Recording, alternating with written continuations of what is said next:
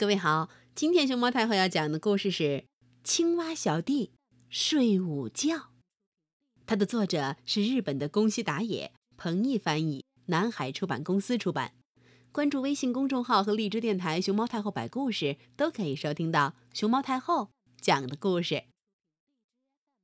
有好多好多天没有下雨了，青蛙小弟打蔫儿了。哦，太热了，在这里睡个午觉吧。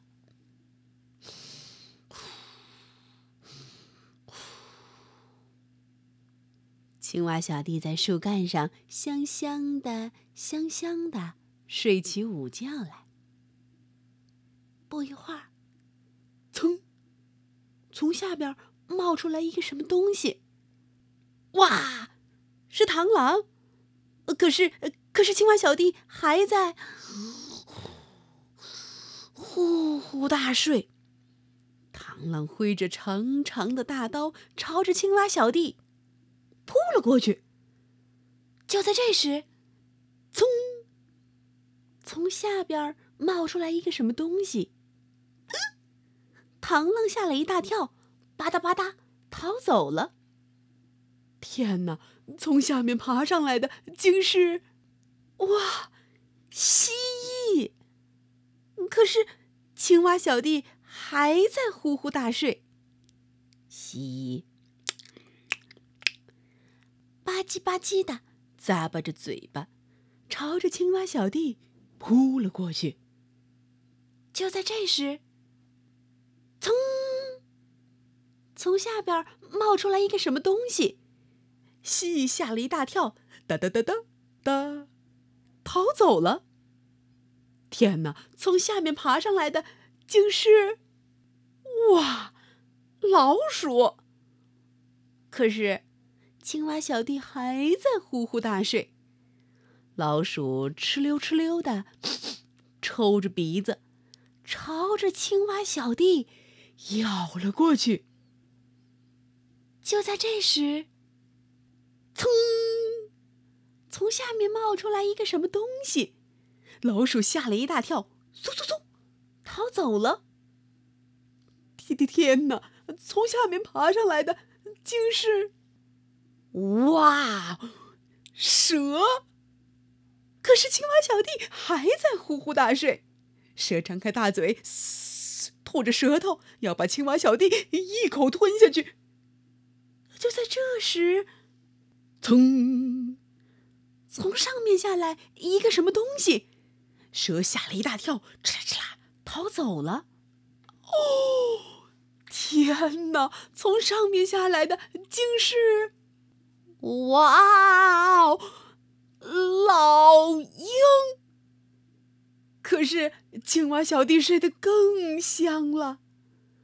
老鹰瞪着闪闪发光的大眼睛，要把青蛙小弟嗷一口。吃下去。就在这时，咔嚓咔嚓咔嚓咔嚓，轰隆隆隆隆，轰隆隆隆隆，咣！老鹰被震耳的雷声吓了一大跳，扑啦扑啦逃走了。紧接着，哗哗哗，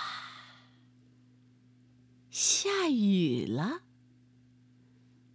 下雨了，下雨了，嗯，太舒服了。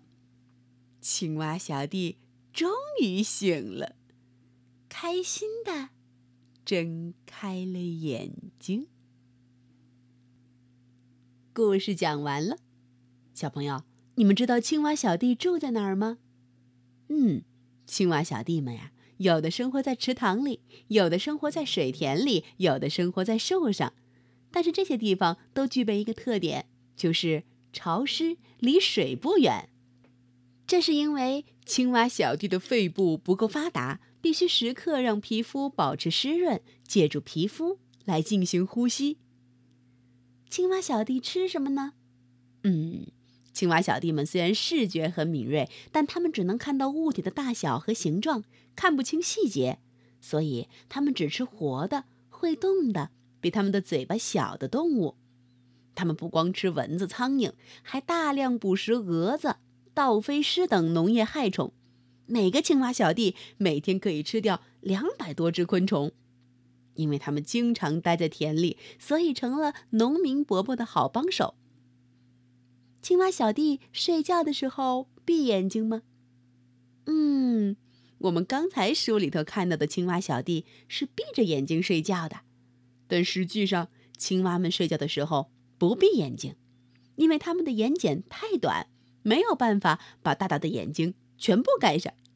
但眼睛里面的透明膜会从下眼睑内侧翻出来，盖住眼睛，以保持眼睛湿润。青蛙小弟有哪些亲戚呢？青蛙小弟的家族可是一个大家族，全世界的蛙类有三千五百多种。一般人们将蛙类分为青蛙和蟾蜍两大类，蟾蜍就是我们常说的癞蛤蟆。别看它们长得难看，可它们跟青蛙小弟一样，也是捕虫高手哦。青蛙小弟有哪些天敌？说到青蛙小弟的头号天敌，当然是蛇啦。蛇张开大嘴，冷不防地扑向青蛙小弟。书里头的这一场景在自然界中一遍遍地上演着。除了蛇以外，只要是中型或大型的肉食性动物，很少有不吃青蛙的。天上飞的有老鹰、苍鹭等，地上爬的有黄鼠狼、山猫等，水里游的有各种肉食性的鱼，甚至连螃蟹和巨型蜘蛛也会攻击体型比它小的青蛙。有些肉食动物的主要食物不是青蛙，可正当它们遇到了体型比它们小的青蛙的时候，照样会张开大嘴扑上去。不过，自然界有着神奇的调节能力，能够巧妙地让各个物种的数量保持平衡。虽然有这么多的天敌，青蛙小弟们仍然顽强地生存着。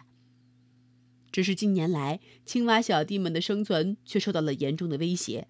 这是因为我们人类为了除去害虫，大量使用农药，残留的农药污染了青蛙小弟们生活的池塘和水田，令他们大批大批的死去。所以。